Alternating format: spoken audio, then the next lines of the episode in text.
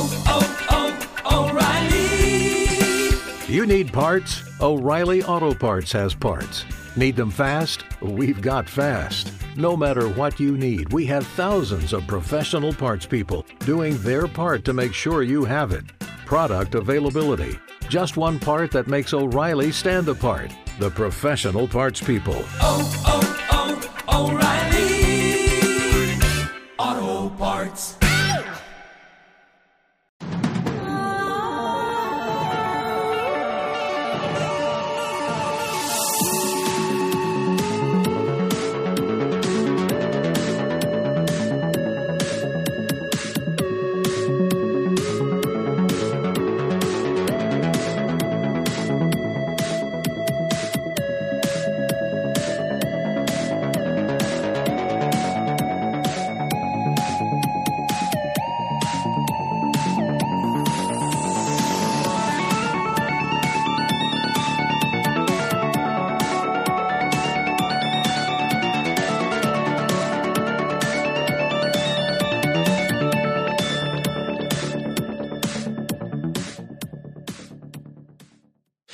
Astronomy Cast, episode 683 Cosmic Dawn. Welcome to Astronomy Cast, our weekly facts based journey through the cosmos, where we help you understand not only what we know, but how we know what we know. I'm Fraser Cain. I'm the publisher of Universe Today. With me is Dr. Pamela Gay, a senior scientist for the Planetary Science Institute and the director of CosmoQuest. Hey, Pamela, how you doing? I, I am doing well. We we are continuing to put out new episodes of our Escape Velocity Space News podcast. So if you want news instead of the lasting permanent, you can re listen to it all the time. Glory that is Astronomy Cast. We have a little tiny news show that is out there that I would love you to subscribe to. Um, and it's just exciting to be building new things. That sounds great. Um, after the cosmic microwave background radiation was released, the universe returned to darkness, cloaked in the clouds of primordial hydrogen and helium. Gravity pulled these vast clouds into the first stars and then the first galaxies. This is the cosmic dawn, and JWST will help us probe this mysterious time in the universe. All right, Pamela, Cosmic Dawn. Uh, put Cosmic Dawn in perspective for people. Like, talk about the earliest eras of the universe. Put them in order of, Okay. of time so that we can figure out where Cosmic Dawn fits in. So we have the much talked about first three minutes way over here off the edge of the screen, uh, during which everything that is and ever will be sprung into existence out of a single point, depending on which theories you follow, and the forces separated and nucleosynthesis happened. And at the end of those three minutes, we were left with a universe that consisted of hydrogen, helium, and trace amounts of lithium beryllium. And it was exceedingly hot, hot to the point that all of the atoms were completely ionized, and it was entirely dense to the point that a photon trying to go through the universe would pretty much instantaneously get absorbed and re emitted in a new direction.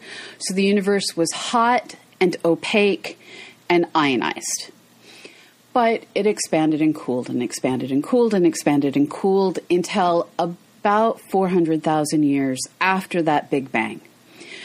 It reached the point where it was finally cool enough and not dense enough that the atomic nuclei were able to go, electrons, you are mine. And the universe settled out into being a neutral gas, and the photons were like, we're free, and they took off. And we are currently able to see the photons that were released 13.8 billion ish years ago hitting our eyeballs from all directions. They're not actually visible to our eyeballs, hitting our microwave de- detectors, which we use to see them from all directions. And we could go anywhere in the universe and we'd be able to see that sphere, it would look different, mm-hmm. of light that was emitted in all directions simultaneously at that point. The analogy that I always that feels really comfortable for me is when you go outside and you look up on a sort of a misty night or if there's like some high atmospheric clouds and you can mm-hmm. see this ring around the moon. Yeah. And that ring, and if you move, you walk 20 meters to the side, you still see a ring around the moon. And the ring that you're seeing, literally at every moment, is a brand new ring that is generated by the light coming from the moon, refracting through ice crystals and making their way down to your eyeballs. And it is Yeah. different photons every time. And it's different ice crystals every time. Same moon, but Same different moon. different different photons coming from the moon and different ice crystals that the light is passing through. And yet you're constantly seeing this ring around the moon as if it is always there. But it is being and so the cosmic microwave background is the same thing. You are you're mm-hmm. looking into space, you are seeing the birth cry of the universe, but it's a completely different region of space that's a little bit farther away. Every second that goes by, Yeah. one new part of space is releasing its photons at you, and you're seeing them. And so you're always seeing this same time in the universe, even though it's a different place in the universe because it's farther away. Yeah, and and we could go on for episode after episode Yeah. after episode just talking about the cosmic microwave background, but that is not why we are here today. It is awesome. All hail the amazing science that comes from the CMB. Yeah. Yeah, and, and like this this is always a risk when we talk about the CMB is because we could just rabbit hole just unintentionally Yes. and spend two hours talking about the CMB. And But we are not going to But do we're not going today. to. Focus. we're we we are professionals. We picked a topic. We're going to get to it. So, in Last So- Star Heroes, you had reached the CMB and the dangerous rut that is the CMB, but you made it through. What came next? The problem is what comes next is the dark ages of the universe, which is this period of time of which we know almost nothing because it was dark. Uh, the dark ages is that period of time where the universe's gases were neutral, hanging out, being a giant cloud, essentially, with a few places that were slightly more dense and few others that were slightly less dense and dark matter.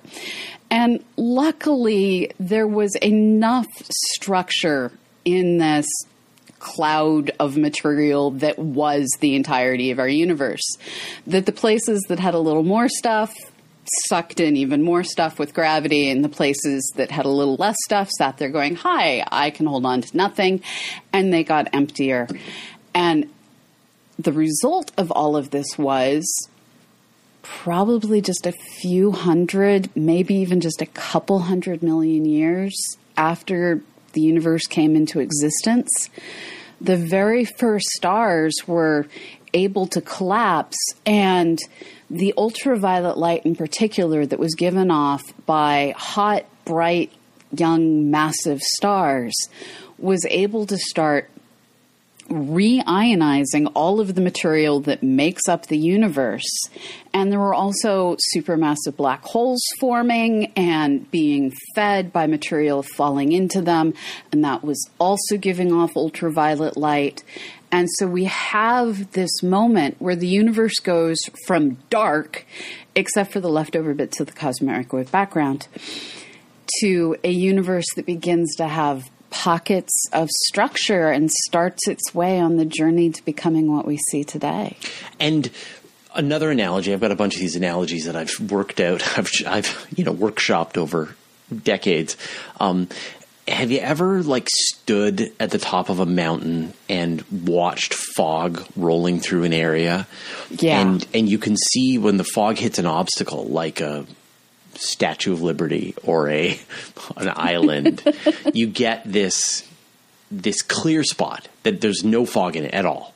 And yet mm-hmm. there's fog all around. And so if you were standing in that clear spot, you'd look around and the air would be perfectly clear and then you'd see this wall of fog. But from above we can see the this gap opened up in the fog. And so Yeah. imagine that that's those first stars that are forming in this giant fog of material of hydrogen and helium that's cooled down enough to form stars, but is still everywhere blocking all the light. But you get these pockets, and the radiation, that ultraviolet radiation coming from the stars, is blasting open these pockets. And every now and then, two pockets merge, and two stars can see each other for the first time and go like, "Oh, you're over there! Hi!" Yes. right?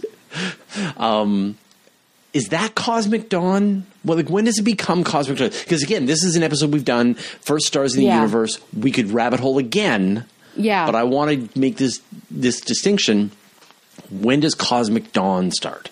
And cosmic dawn is really when you go from individual little bubbles to the universe is opening up. So think of it as as sunrise is when the day begins, cosmic dawn is when the transparency begins.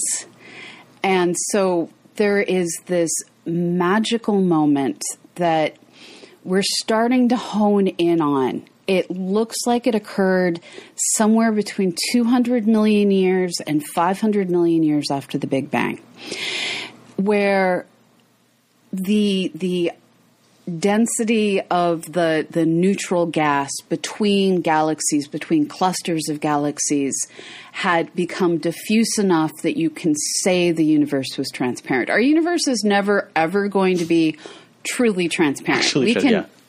we can we can totally look out and we we still see we call it the Lyman alpha forest these clouds of neutral gas between us and distant systems so you kind of have to pick a moment where it's like empty enough So we've got this time where I guess those first stars are starting to peep out of the dense fog. There's still large blobs of this fog, even to this day, Yeah. are out there in the universe, but they are becoming less and less dense over time.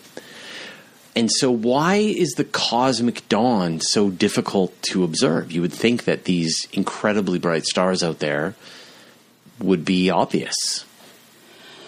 So we have three problems. One is all the stuff that wasn't transparent yet. So so there's still clouds out there, so trying to find the stuff is difficult. Then there's the whole it's giving off light from the beginning of the universe that has Right. all been shifted into the infrared, where until very recently we didn't have the capacity to really look directly. And even though we now have the capacity to look directly, there's this problem known as they're really, really tiny Yeah. and faint. So even with JWST, which can see the right colors, we need to use gravitational lensing to start to magnify the light from these objects. So first you have to have JWST to see the correct color, then you need a galaxy cluster to gravitationally lens things. And then of course you have to figure out how to like make the gravitationally lensed thing make sense because it's distorted. Yeah, I mean, even if you have a star that is 100,000 times more massive than the sun and is Yeah. putting out a ludicrous amount of radiation, Yeah. it is nothing compared to a quasar. And we could just barely find quasars at 12 billion light years travel time. You know, like Yeah. just a couple of billion years after the Big Bang. Hubble would need gravitational lensing to see quasars that are less than a billion years old in, in most cases. Yeah. And so even a ludicrously bright star is not bright, considering the distances involved. And this is where we're lucky because what we're actually looking for isn't so much individual stars. Although, I mean, if we could do that, that would be amazing. We would love to do that. Yes, please. Yes, more of that. But what we're looking for is these new baby galaxies that have clusters of star formation, because stars luckily like to form in groups. And they also have, like I said, these active black holes in their center. So we're we're still working to piece together, and and this is something I love seeing how science changes, and we're getting old enough that we have seen science change. It's it's we're starting to realize it's not just the stars; it's also the supermassive black holes and their accretion disks that are blowing bubbles in the early universe that are helping make things transparent. Right. Um, and so if you were to like, say you were to like look in your telescope and look and go, oh, I see cosmic dawn. Look at that cosmic dawn. That is so much cosmic dawn going on over there. What would you be seeing? I would be seeing mostly, if theory is right, and, and here we have to put a huge question mark, I would be mostly seeing small galaxies that look rather like dead lightning bugs on a windshield in a Texas summer. And they are rich in splatters of bright blue star formation. I would also see larger galaxies that structurally look somehow remarkably like galaxies we have today, like our own galaxy, like the Andromeda galaxy in structure. But again, they're populated by massive young stars. And the reason I had to put so many caveats on this is JWST is updating our understanding of this so fast that part of me is worried by the time this episode is Yes. edited and goes live in seven days, some of what we say will already be outdated. Okay, so just as an example of this, like you remember there was these th- these discoveries of these galaxies that were impossibly large too early in the universe. So a week ago, uh, a simulation called Renaissance overturned that and said actually those galaxies fit perfectly well within various models of of the early universe formation. Yeah. And you're like, okay, yeah, that makes sense, right? Like we needed better models. Um, and then this this week, we got new evidence that in fact those galaxies might be even more massive than astronomers originally thought. And that's like that's like a month. A month's research into this goes galaxies found they're too massive. Oh, nope, actually those fit the theories. Oh, nope, those galaxies were more massive than we thought. Uh, yeah, you're exactly right. The research is coming so fast and furious. We can. It feels like AI research. We can barely keep up with it. Let's talk about observing cosmic dawn because you sort of went into this a bit. That you need some kind of gravitational lens with JWST to take a crack at that. So what what are the sort of the physics involved here, or I guess the the trigonometry involved? What's going to be happening for you to be able to see some cosmic, a little bit of cosmic dawn in your Yeah. in your JWST? like, relativity meets trigonometry, I think, is definitely the right way to look at this. So we have JWST with its giant mirror out there, and it will take an image of a massive uh, galaxy cluster. This is an object that has thousands and thousands of galaxies in it, a bunch of dark matter. And if you have the the galaxy cluster and behind it you have light from a distant galaxy, some of that light is trying to shine straight towards us. Some of that light is trying to shine somewhere else in the universe, but it's going to get bent towards us by that gravity. And because these galaxy clusters don't have a smooth distribution, they're not a perfect lens. They're more like a carnival lens.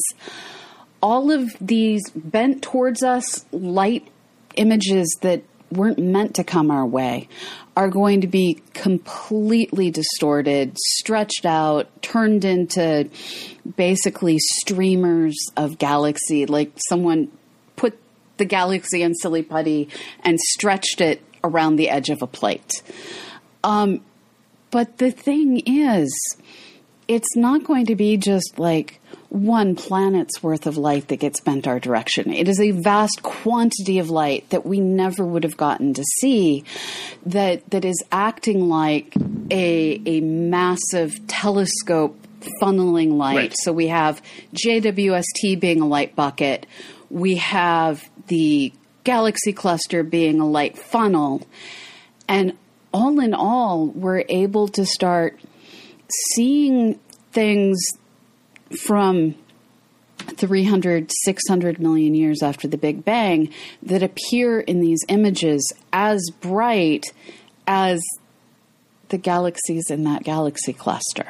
So what does cosmic like if we could observe cosmic dawn with JWST, what does that Yeah. tell us about the universe? Well, what's interesting is we're starting to hone in on it. Now, the problem that we're having is we have to look at a galaxy cluster, identify the gravitational lens in the galaxy cluster, and then measure where that gravitationally lensed object is. We have found objects that clearly still have the clouds of material around them. We have also found objects that are free and clear, that are only a couple hundred million years apart. So the light ionized the universe very quickly. And so what we know is the universe goes from that island of clearness in the fog that is surrounded by billowy different density, getting shocked by the bubbling out UV light surrounding it, to everything is just transparent with random clouds. And I mean, I guess there are all these dynamics. You know, the, the age old question did the stars form first or did the supermassive black hole form first? Did they form together? Um, was it, did these galaxies assemble together into larger structures? In what order? How did we get such massive galaxies so early on in the universe? And supernovae. What role did dark matter play in funneling and channeling the the structure of these galaxies? When what could help account for the uh, the crisis in cosmology, like the difference of measurements between the early Yes. universe and That's a the different show. expansion. No, for sure, but the and we've done a different, you know, another rabbit yeah, hole. yeah. But like just to see, like, was there some process going on that was already present that helped account for that change in measurement? So there's, I mean, there's just there's so many questions get answered when you see the order. You finally have a full picture. Like, like we can't see the first third, or we haven't until now really seen the first third of, of the universe's evolution. Yeah. And what I'm loving is we go from this idea of you have something hot with UV light creating a bubble around it. Well, if you just wait one star at a time to make bubbles, you're going to end up with a bunch of ionized things that look like a cluster of grapes, which is fine, but not entirely effective.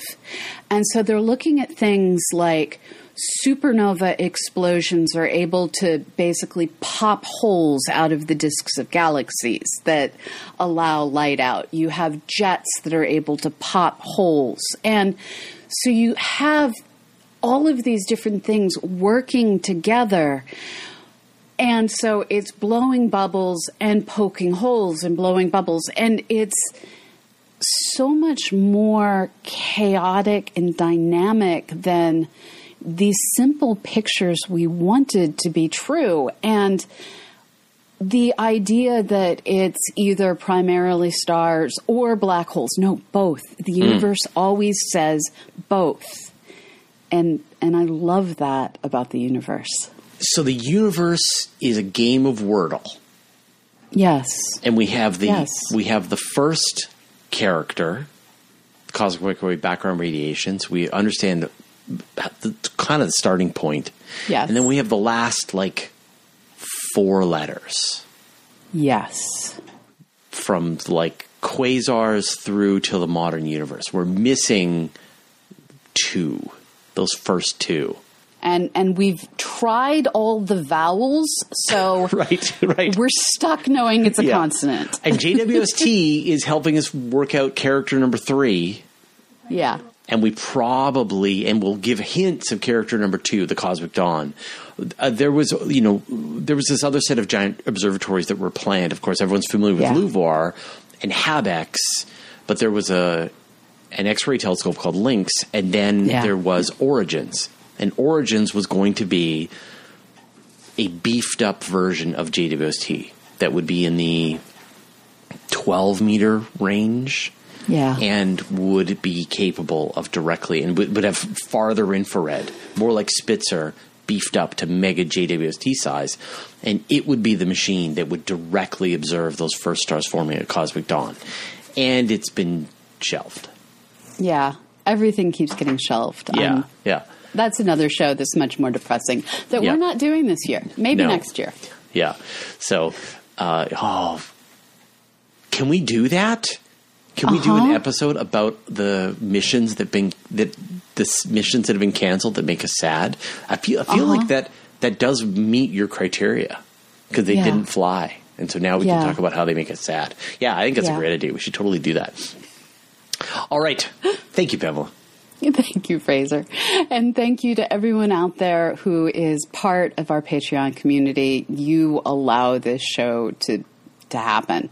This week, I would like to thank Iran Zegrov, Michael Regan, Omar Del Riviera, Scott Briggs, Don Mundus, Benjamin Mueller, Janelle, uh, J. Alex Alexand- J. Alex Anderson, Peter, Fredo Frodo Tannenbow, uh, Jim McGeehan, Kenneth Ryan, Matt Rucker, Dean McDaniel, Mark Stephen Rasnack, uh, Michelle Cullen, Shersome, Mark H. Whittick, Philip Grand, Father Prax, Abraham Cottrell, Bruce Amazine, Dwight Ilk, uh, James Roger, and Antisaur. Thank you all so much. Thanks, everyone. We'll see you next week. Bye bye.